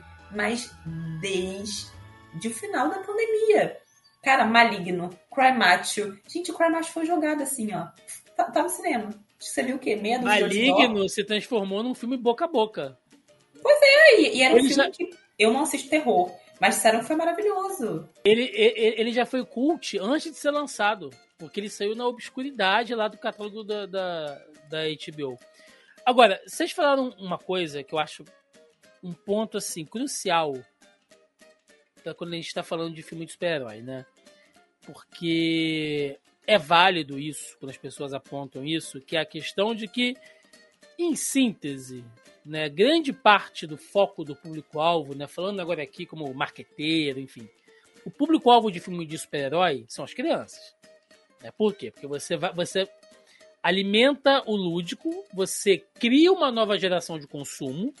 Né? Essas crianças têm que estar crescendo e assistindo filme para que amanhã elas sejam igual eu, velho, aqui, comprando boneco, comprando camisa e tal. Então, você tem que perpetuar esse público. O público-alvo é criança. Então, quando alguém fala assim, ah, mas você ficou puto com filme de super-herói, você não gostou de, de, de tá reclamando de filme de boneco que é para criança e tal. Ok, eu, eu concordo tem uma galera que fica perde a linha, né? No fim das contas é só um filme de super-herói, gente. Então é, é, é aquilo. Mas a gente está aqui fal falando nisso, a gente fala sobre isso. Nosso, nosso conteúdo é sobre cultura pop, então a gente vai falar o que é bom, o que é ruim, na nossa opinião. Agora, não somente isso, tá? Porque somos três pessoas adultas aqui, com pontos de vista diferentes, vivências diferentes, e o filme tem que funcionar pra gente também. Existe a criança que vai assistir, mas existe o fator motivacional do pai, que curte quadrinho, que curte cinema, que ele também vai Gente, assistir. a Pixar, a Pixar descobriu isso há muito tempo. Sim, Se tem você que pega os funcionar filmes da pros Pixar, dois. Gente, metade do, do enredo dos filmes da Pixar são para adultos. A Sim. criança não chega perto.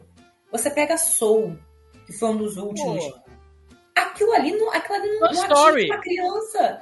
Toy Toy Story Story. 3. Entendeu? Se você tá, você tá chorando vendo aqueles bonecos que vão ser destruídos naquela, naquela prensa, naquele fogo, e, e o menino de 8 anos vai olhar pra você e vai falar assim: Qual é, pai? Tá chorando por quê? Tá maluco? Porque ele não vai entender o que, que é aquele sentimento de você desprender da infância, não sei o quê, porque ele não passou, aquilo não vai funcionar com ele agora, vai funcionar com ele lá na frente. Então, reduzir também essa coisa assim de ah, mas sabe, usar essa essa muleta crítica de que você não pode falar nada porque é só filme de criança.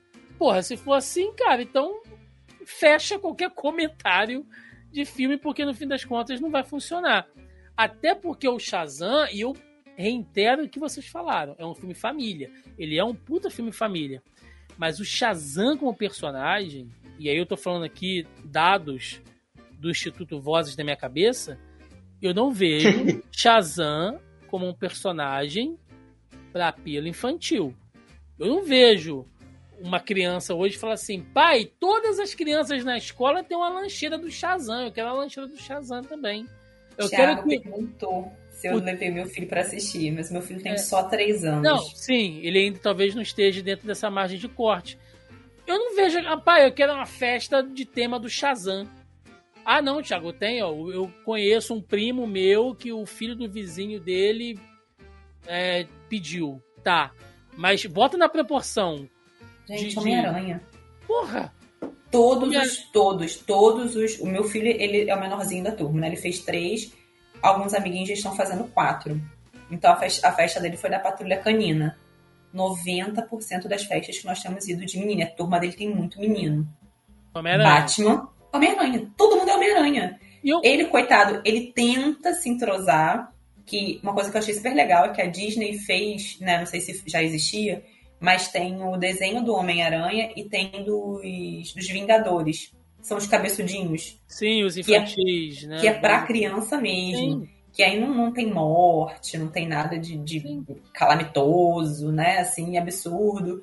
Que eu não vejo na DC. eu, Então, pelo menos, não, não encontrei essa versão da DC ainda. Eu acho que a única coisa que se aproxima, se o Lucas lembrar de outra coisa pode falar, mas eu acho que é o Teen Titans. Porque você pode. É o Teen Titans Go e, É. e tem aquele Super Hero, Super Hero Girls, né? Como é? Mas é, é, mas é, É. bem escuro, né? Não foi tão ventilado. Mas, É. mas o Teen Titans é sucesso, sim. Mas é isso que a Jéssica falou, né? é, é falta mais para esse apelo infantil. Então, é, ah, mas você tá acompanhando com Batman, né? 80 anos aí, o personagem tá aí, gigante. Não, vamos botar com um cara menor. Guardiões, aí que vai sair agora, né? Que a gente tá na semana de estreia. Se você vai numa loja de brinquedo, tá lá o bonequinho lá do, lá do Groot, tá a, a máscara do Senhor das Estrelas, a espadinha lá da Gamora, né? Você tem caderno do, do Rocket Raccoon. O Shazam. Não tem, cara. E a indústria sabe disso.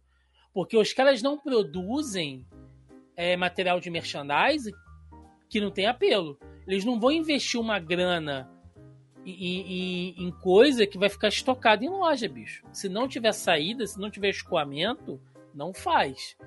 Então, assim, ah, mas ah, é só filme para criança, família e tal. É, ele é. Mas ele tem que ser bom também como um filme para uma galera mais madura que esteja assistindo, né? Eu acho que isso vale para tudo. A gente está pensando em, em, conteúdo de super-herói, a não ser aqueles conteúdos nichados para crianças, como que a Jéssica falou, né? Lá dos, do, do Ultimate Spider-Man, né? Que é ele mais ali infantilzinho e tal, Titans Go. Então, tem o, essa nova animação do Superman que vai chegar agora também, que é mais infantil. Então, são públicos diferentes. Gente. Thiago, só uma hum. última coisa que Fala. eu não poderia deixar de falar.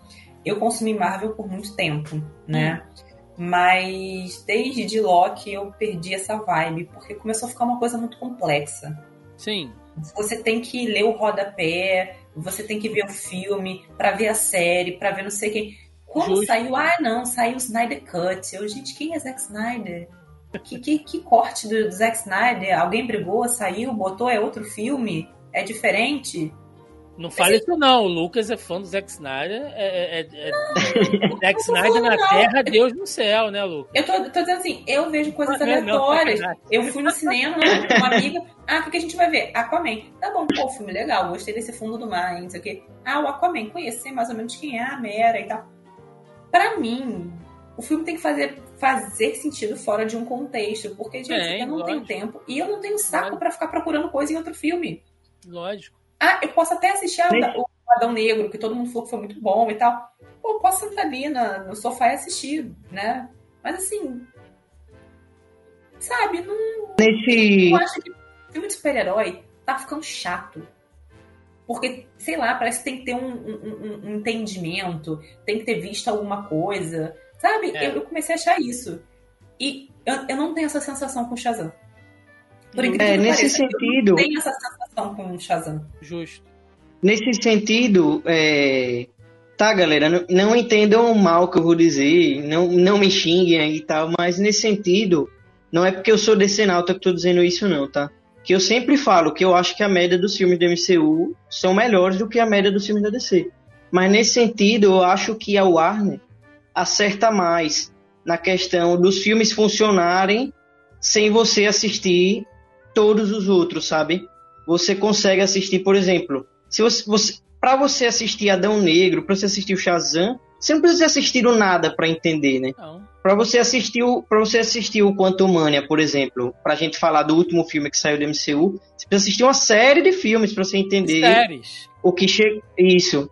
Você precisa assistir uma série de filmes e agora séries também do MCU para você entender o que é que aconteceu para chegar até ali. Já o Shazam, o filme do Aquaman, o filme do, é, do Adão Negro, você não precisa assistir nada. Você assiste aquele filme, beleza, entendeu? Acho que o único filme, talvez, que precisa você assistir os outros, por exemplo, talvez para você assistir o Liga da Justiça do Snyder, você precisa ter. Quer dizer, talvez não. Para assistir o Liga da Justiça do Snyder, né? é bom, é necessário que você tenha assistido o BVS e o, e o Homem de Aço, né? Acho que tirando esses três, todo o resto dá pra você assistir tranquilo, velho. Mulher Maravilha, todos os outros funcionam sozinho. Nesse sentido, eu acho que talvez a, a Warner errou na qualidade de alguns filmes aí, mas eu acho que eles, que eles acertaram nisso, entendeu? Do Sim. filme fazer sentido por si só e não ter toda aquela carga pesada, né? Que pode ficar chato para algumas pessoas que não têm tanto tempo ou que não tem aquela boa vontade, sei lá, que a gente tem. Aquele, aquele vício, aquela loucura, né, de ver tudo. Então, mas eu acho que isso aí cansou o grande público. Os filmes super-herói, na última década, eles arrastaram multidões pro cinema. Entendeu? Então, assim, só que eu acho que essa receita tá parando de funcionar. Porque a galera tá ficando cansada, porque é repetitivo. E aí você tem que ver um filme, e agora você tem que ver uma série, que você tem que ter o streaming, porque só tem naquele streaming. Não tá tudo mais na Netflix, né? Tá, tá cada um num lugar. É, cada então, assim, um no seu agora. Eu acho que isso começou a pesar. Eu acho que agora, mais pra frente, a gente vai ver isso, de que as bilheterias vão diminuir. Eu achei que Shazam foi um filme inoportuno, ele foi lançado num momento muito ruim. Tinha outros filmes no cinema, entendeu? Então acho que a janela de lançamento dele foi muito ruim. Pô, Talvez tivesse sido um pouco. John Wick, cara, ele concorreu com, com filmes. Eu, eu, eu assisti Shazam 2 na pré-estreia da Warner. E aí eu vou te contar a minha experiência. Eu já fui a várias pré-estreias da Warner. Várias, várias. Inclusive, o primeiro Shazam também assisti na pré-estreia. Eles colocaram a gente numa sala menor. E tinha um evento gigantesco. Tinham três salas, eu acho que, do John Wick. E aí tava muita gente da imprensa nesse do John Wick. Então, assim, foi. Cara, e, e eles avisam geralmente pra estreia com uma semana de antecedência, pra galera poder divulgada. Foi muito em cima da hora. Sabe? Foi, foi uma coisa assim que pro parâmetro deles não é aquilo ali, parecia um descarte. Me, Shazam hoje me soou como um descarte da Warner. Vambora, entendeu? Vamos lançar logo isso aí para não perder dinheiro.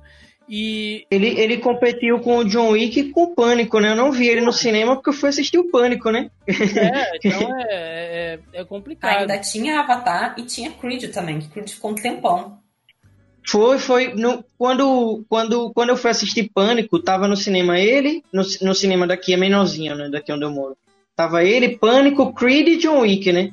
Ou seja, tava duro, né? De, assim, de atrair o público com três filmes enormes como esse, né? John Wick, Creed e o Pânico, né? Sim. E cenas pós-créditos, né? É a Jéssica falou que dá ali, né, uma coisa que vai ter uma continuação e tal. E realmente, vamos, vamos imaginar, gente, que esse filme ele foi adiado diversas e diversas vezes. O roteiro dele, tudo estava prontinho ali antes, né, de todo aquele embrólio da, da, da, da fusão HBO, Discovery, uh, do cancelamento definitivo de qualquer continuação do universo Zack Snyder e estabelecer que agora haveria um reboot oficial no novo DCU uh, ah, nas mãos de James Gunn. Esse filme é anterior a isso tudo, tá? Então realmente tem ali uma coisa de que haveria, se não uma continuação, mas uma integração com outras histórias. O que, que aconteceu nesse meio tempo? O que, que foi um fator decisivo ali? Adão Negro. Adão Negro é o arqui-inimigo do Shazam. Né? É o vilão principal do Shazam. Existe aí histórias contraditórias, né? De que uh, haveria a possibilidade do Shazam fazer uma participação no filme do Adão Negro e que aquele final, né? Que aparece lá o Superman, dando spoiler aqui da cena pós-crédito de Adão Negro, é, não, não deveria ter sido o Superman, e sim o Shazam. Faria muito mais sentido, enfim. Há né, os boatos, as más línguas que dizem que The Rock bateu o pé e falou: não, o filme é do Adão Negro, eu vou ser a nova. Eu vou mudar a balança de poder no universo DC, como ele mesmo falou. E o filme é meu, do meu personagem, e eu não vou colocar um outro cara aqui, que é o herói, porque afinal de contas o herói é o Shazam, não é o Adão Negro, né? Que vai disputar espaço comigo. Não vou. Tá? O filme é meu, o personagem é meu, vai ser do jeito que eu quero. E a gente hoje, com o filme do Shazam, a gente nota que isso certamente aconteceu, porque o final do Shazam ele conecta com Adão Negro. A Sociedade da Justiça é citada no Adão no, no Shazam. O Shazam tinha que estar tá lá com a equipe. O Shazam era para ser o líder daquela galera lá, ou se não, o co-líder. E isso ia alterar totalmente o filme do Adão Negro totalmente o filme. E a gente vê como esse filme sofre assim, digamos, digamos que não que não tivesse havido a fusão da HBO com a Discovery, ou que tivesse havido, e aí, sei lá, David Zaslav sentou lá na cadeira e falou: Quer saber? Vou continuar o universo do Zack Snyder. Como que Shazam ia seguir depois de Adão Negro? Ele ia virar um, um, um reality capacho? Lá do Dwayne Johnson, cara? É complicado, velho. Então isso mostra como a interferência de produção na Warner, a coisa de executivo, o jogo executivo na Warner prejudicou muito esse universo de filmes. E é nesse ponto aqui que eu passo um pano, como vocês queiram chamar, faço uma, uma, uma defesa ao próprio Zack Snyder. Por todos os problemas que ele tenha, todos os defeitos, todas as, as visões dele que a galera não, não concorde, o cara não conseguiu fazer o trampo que ele queria, porque toda hora era um executivo falando: olha, tem que ter o Batman nesse filme aqui. Tem que antecipar esse calendário aqui, porque a Marvel tá fazendo não sei o que. A gente tem que meter o Darkseid. Faz a liga. Não, mas eu nem apresentei os outros heróis ainda. Não, mas bota aqui, tá todo mundo aparecendo aqui num. Dentro de um pendrive aqui que o Batman achou. Então a gente vai fazer a Liga da Justiça a partir desse, desse, desse pendrive. Porra! Deixa os caras trabalhar, velho. Então, isso é péssimo e eu espero né, que James Gunn tenha realmente a carta branca que ele diz que tenha, cara. Porque se a gente for entrar em mais um universo onde o produtor engravatado mete o bedelho e afeta o poder criativo, é foda, cara. Sabe? Então, assim, é, é, falham o que quiser da, da, da Disney, da Marvel e tal, mas o MCU como projeto ele é sucesso, rendeu bilhões. Ele é sucesso. E ele só conseguiu ser sucesso porque caras como Kevin Feige, a, a, irmãos Russo, o próprio Taika Waititi, tem a liberdade criativa de fazer o que quer. Eu acho que a Warner tem que fazer isso com o conteúdo DC a partir de agora, cara. Porque você olha aquelas cenas e, e é o que a Jéssica falou. Dá, dá a entender que vai ter uma continuação, né, Jéssica? Você pode fazer uma continuação. E não vai. Não vai. Não vai porque os caras mataram na raiz esse universo. Né? Então, é isso. Uh... Peguei essa porque eu não assisti o. Sim. O Adão Negro, mas é. os meus amigos que, que viram falaram assim: não, isso é uma referência ao filme do Adão Negro e tal, blá blá blá. Mas eu falo pelo outro, são duas cenas pós-créditos, e na Sim. outra é aquele primeiro vilão. Quando a gente esperou Shazam 2, a gente não esperava é, a Fúria dos Deuses. A gente esperava que viesse aquele outro que foi lá na, na prisão tentar resgatar. Que é um, um Plankton, não é? Eu não conheço aquele vilão.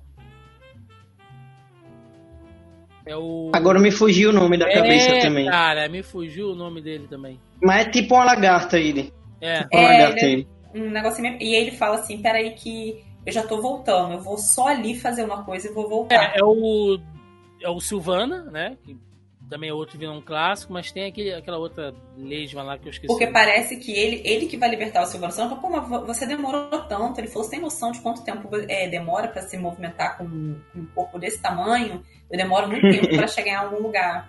E ele deu a entender que ele fez uma coisa e que agora ele, ele iria fazer outra e ele iria voltar para libertar ele.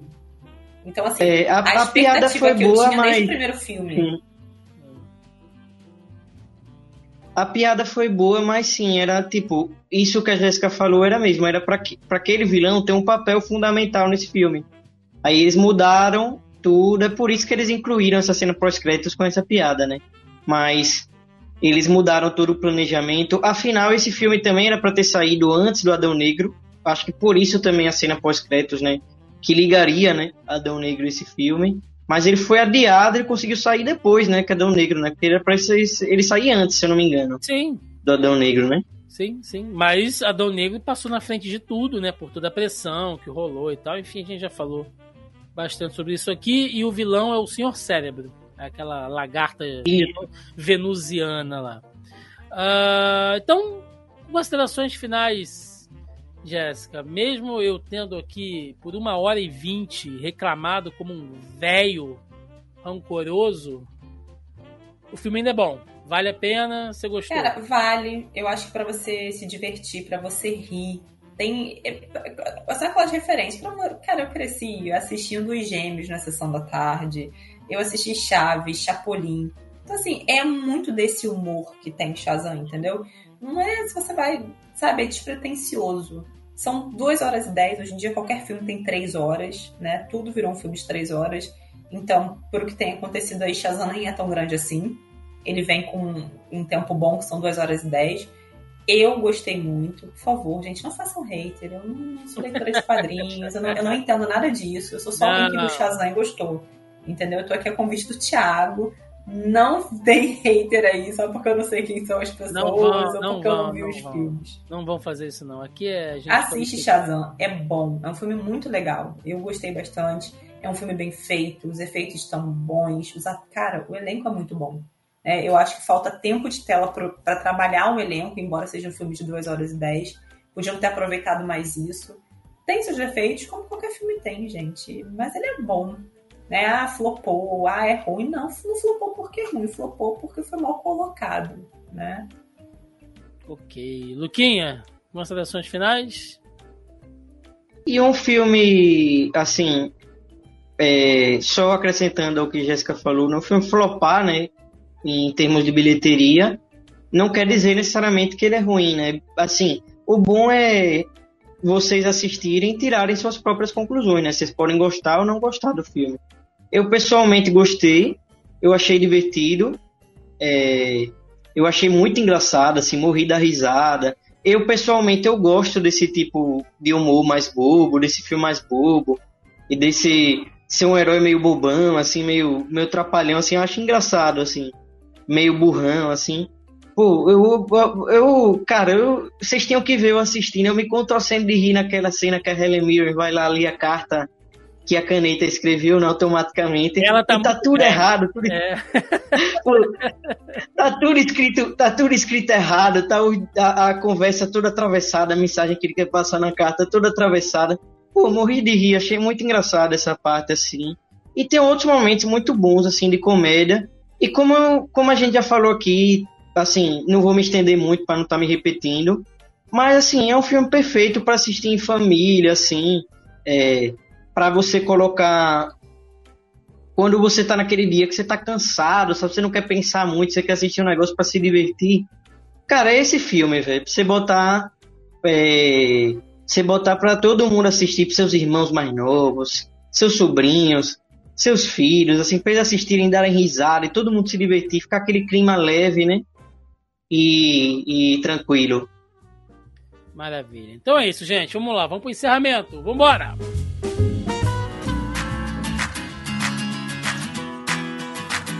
E chegamos ao final de mais um Zoneando Podcast, onde falamos sobre Shazam, Fúria dos Deuses, este filme que sela aí o, o papel, a participação de Zachary Levi no DC Universe, pelo menos até o momento, né? Não há assim planos, enfim, para ele continuar, mas até então é o que tem para hoje. Acho que a gente fez um debate aqui bem legal com visões diferentes, né? É, concordando em alguns pontos, discordando em outros. Acho que isso foi realmente bem enriquecedor. Então agora é aquele momento para recadinhos, jabás, aí o que vocês tiverem. Primeiro, minha querida Jéssica Guimarães, muito obrigado por ter atendido o convite, né? Eu sei que seu tempo aí é corrido, tem que cuidar aí do filhote, tem que trampar, fazer um monte de coisa. Então, obrigado por você ter participado aqui com a gente. Espero que você tenha curtido bastante. É sempre um prazerzão te receber aqui. E fique tranquila, ninguém vai fazer rage, hater com você, porque você não é nerdola, safada de, de, de, de quadrinhos, pode ficar tranquila. Inclusive, eu acho que isso é uma coisa que a gente tem que fazer mais vezes, trazer gente pra cá que assistam as coisas, mas que não tenham os mesmos vícios que a gente tem, que eu acho que traz pontos de vista diferentes. Eu acho que isso é mais legal, acho que isso enriquece muito aqui. A gente vai debater sobre esse tipo de conteúdo. Então, minha querida, muito obrigado pela sua participação. Dá teu recado, teu jabá aí, contato, o que você quiser fazer, o espaço é todo seu. Queria só agradecer pelo convite, dizer que eu adorei participar, eu gosto muito de Shazam, então falar sobre isso, né, mesmo sem todo esse conhecimento que vocês têm, é interessante. É, eu gosto de participar dos vídeos do Thiago, acho que traz um conhecimento diferente. Aprendi muito com vocês dois aí sobre o Capitão Marvel. E eu acho que é interessante né, a gente descomplicar. Eu acho que a gente está num, num momento onde as pessoas levam tudo muito a sério E é que nem você fala assim, ah, mas tem que ser o da nota de rodapé, não fala assim. Gente, é só um filme, então acho que falar isso de uma forma despretensiosa é bacana. Obrigada por ter me chamado. Nada, nada. Mas é isso aí, a galera fica. Fica muito pistola. Essa galera hater, e aí eu lembro do pessoal do haterzaço, então eu quero agradecer muito meu querido Luquinhas aí mais uma vez com a gente gravando. Eu prometo, Lucas, que a próxima vez eu vou te chamar para um filme 5 estrelas. Cara. Eu sei que você gostou do Shazam, mas depois de falar de Shazam 2, que é controverso, né? As pessoas gostaram ou não. Homem-Formiga 3, né? Que Deus nos ajude. Então eu prometo que o próximo eu vou te chamar aqui para falar do filme bom. Quando sair Aquaman, eu vou ter que chamar você e o Leroy, né? Pra gente falar aqui. A gente ficar três horas elogiando o filme mesmo se ele for ruim que é o que eu vou fazer quando o Aquaman sair. Mas é isso, meu querido. Dá teu recado aí, teu jabá aí pra, pra galera. Vou participar do, do Aquaman, o Leroy vai curtir, que é o, o, segundo maior fã do Aquaman que existe depois de você. Esse safado não vem! Esse safado não vem. O Marco ele não vem. É um safado, mas eu vou chamar ele. Pô, agradecendo aí mais uma vez aí pelo convite e poder participar aqui. Dessa vez, a primeira vez que eu vim aqui para falar DC, né? O cara DC Nauta que mais fala de Marvel aqui no, no, podcast, né? Eu tô de uma licença ainda terminada aí do canal Reitesaço, mas de vez em quando ainda participo lá com os meninos, é, gravo uns vídeos aí como convidado. Então vou pedir para vocês, caso vocês tenham gostado aqui das minhas opiniões equivocadas e dos meus vícios de linguagem, falando sobre cultura pop, sobre o que dá na telha, vocês podem se inscrever lá no nosso canal no YouTube, Reitersaço, apesar do nome, somos do bem, né? Não somos haters. Pode seguir a gente também lá no Instagram, arroba Reitersaço, e no Twitter, arroba canal Reitersaço, porque todos esses, todas essas mídias, né, que, na, nas quais a gente está, tem conteúdos diferentes, né? Uhum. Então você pode seguir lá e acompanhar é, numa das redes é mais notícia, na outra a gente faz mais vídeo com resenha, na outra tem meme e tal, e vocês vão curtir, eu acredito. Maravilha, Luquinha, valeu. E só para reiterar, né, já que você citou, aqui neste programa é bem-vindo todos os sotaques, todas as pronúncias, todas as gírias, todos os regionalismos dos nerds safados desse Brasilzão galera do Sul, Nordeste, Norte, Centro-Oeste, Sudestino, todos aqui são muito bem-vindos, tá? Aqui a gente não tem essa não, e a nossa audiência mais que qualificada sabe isso. A gente tem sempre que promover essa integração entre a galera e quem reclama de, de, de sotaque, de, de, de pronúncia é otário. Uh, galera, recadinhos de sempre, tá? Basicamente aqui, vamos lá. Rapidinho para finalizar, que o programa já tá. Nem, nem tá longo, né? Mas a gente ficou gravando aqui até tarde.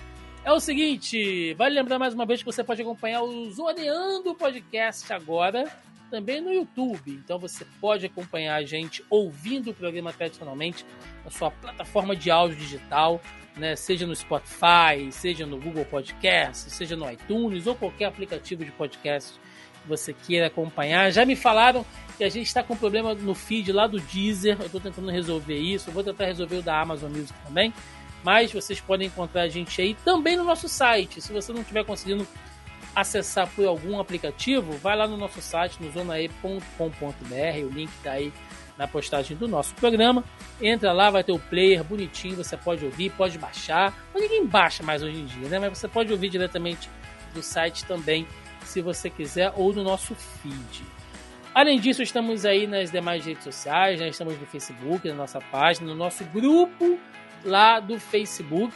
Né? Você pode entrar diretamente lá no Facebook, procurar por Zoneando Podcast, que vocês nos encontram, ou diretamente na postagem do programa lá no nosso site, abaixo ao player, tem o link do nosso grupelho. Estamos no Instagram, estamos no Twitter, estamos no TikTok e estamos também aqui no YouTube, né? Quem estiver acompanhando a gente pelo YouTube aí sabe que toda semana a gente está por aqui com vídeos de reação, análise, review. Nosso nossa live de quinta-feira, né? Toda quinta-feira, eu, Carol Tibe Martins, Marcelinho Delgado e convidados aí falando sobre notícias do Mundial Pop, né? Fazendo aquele rolê alternativo de notícias. E toda sexta-feira, vamos dar uma atrasadinha no sábado, nossa edição aí do Zoneando Podcast. É isso, gente. Espero que vocês tenham gostado. Deixe nos comentários a opinião de vocês. O que vocês acharam de Shazam? Fúria dos Deuses, fala aí, é filme pra família, né? Filme pra família, você odiou, você detestou, você amou, eu sou um velho chato, eu estou morto por dentro, eu estou uma pessoa ranzinza. Pode falar, cara, pode falar aí nos comentários, que é isso que a gente quer saber. É isso, gente. Ficamos por aqui. Até semana que vem. Um abraço, até mais e valeu!